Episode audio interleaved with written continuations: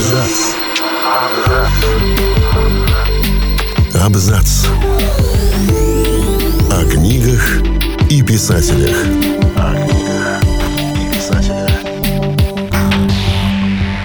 Джон Гришем – всемирно известный мастер юридического триллера. Он начал писать, будучи адвокатом. Гришем не рассчитывал на большую популярность, а просто занимался любимым делом. Первая книга, вдохновленная судебными показаниями, не принесла денег или славы, зато второй роман стал настоящим бестселлером – Сейчас книги Гришима переводят на 42 языка, издают многомиллионными тиражами и превращают в кинохиты. А у самого писателя появилось время писать не только юридические триллеры, но и детские книги, а еще заниматься правозащитной работой. Всем привет, я Оля Булдаков, и сегодня я расскажу вам, как Джон Гришем из адвоката стал писателем.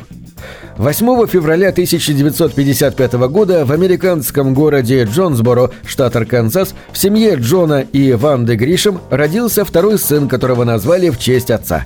Джон Гришем-старший был строителем и фермером, а мать – домохозяйкой. Всего в семье было пятеро детей. В детстве мальчик Джон хотел стать бейсболистом, но бросил играть в 18 лет. Тогда в игре противник специально метнул мяч, чтобы попасть в Гришема и травмировать его. Мяч едва не попал, а ведь мог причинить серьезный вред. В подростковые годы Гриша много работал. Он был помощником садовника и сантехника, помогал строить заборы, клал асфальт. У родителей Гришима не было образования, но мать настаивала на том, что мальчик должен учиться.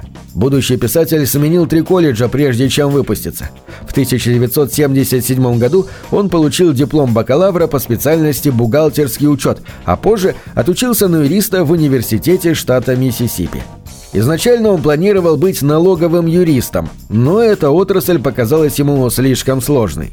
Гришем стал работать адвокатом и заниматься уголовными делами и исками о вреде здоровью.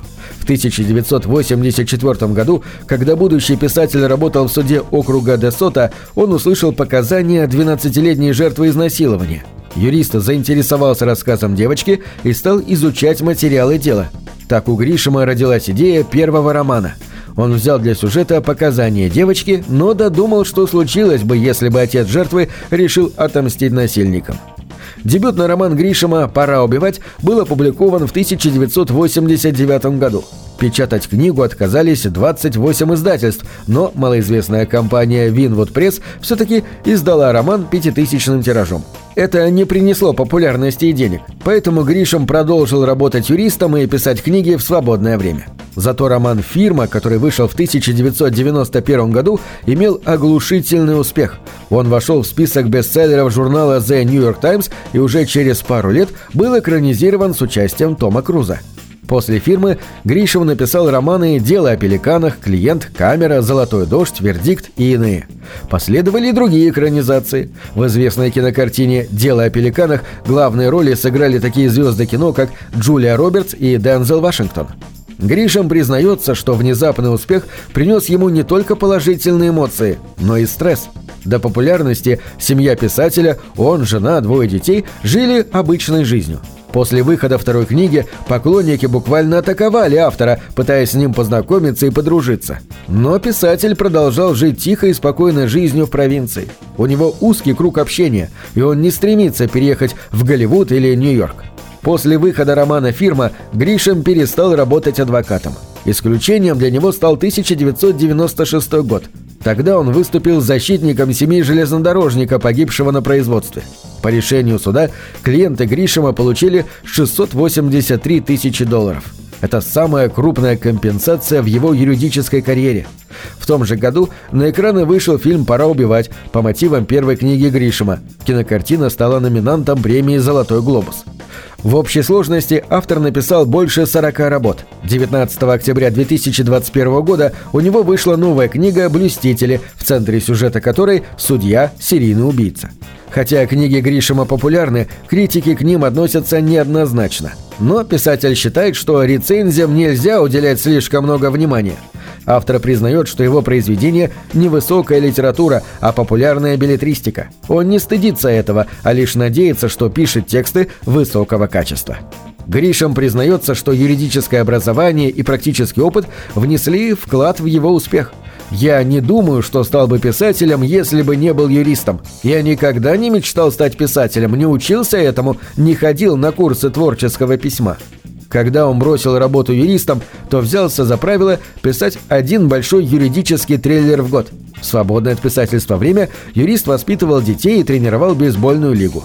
Когда дети выросли, у Гришима появилось больше времени. Тогда он задумался, сможет ли написать книгу на другую тему. С начала 2000-х годов у Гришима появились книги о спорте и детские книги, в том числе серия детских детективов про Теодора Буна. Однако основную известность автору по-прежнему приносят юридические триллеры. Чтобы написать такой, Гришему нужно полгода. Когда книга закончена, нужно еще 6 недель, чтобы ее вычитать и отредактировать. И это, по словам автора, нелюбимая часть работы. Потом роман уходит в печать. Когда работа над юридическим триллером окончена, Гришин берется за детские или спортивные книги. «Я пишу каждое утро с 7 утра до полудня, пять дней в неделю», — говорит автор. «Очень дорожу этими ранними часами с крепким кофе и большим пустым экраном. У меня есть возможность придумывать истории и развлекать людей. Мне очень повезло, что я могу это делать, и в ближайшее время не планирую снижать темпы работы. Гришем состоит в совете директоров проекта «Невиновность». Его цель – оправдать несправедливо осужденных с помощью анализа ДНК и изменить систему уголовного правосудия в США, чтобы предотвратить несправедливость в будущем. Юристы проекта «Невиновность» сумели добиться оправдания 375 несправедливо осужденных человек. На этом все. Читайте хорошие книги.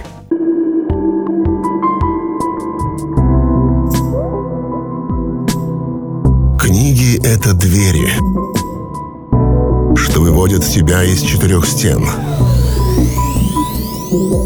С ними ты проживаешь другие жизни, а свою умножаешь в тысячу раз. Тысячу.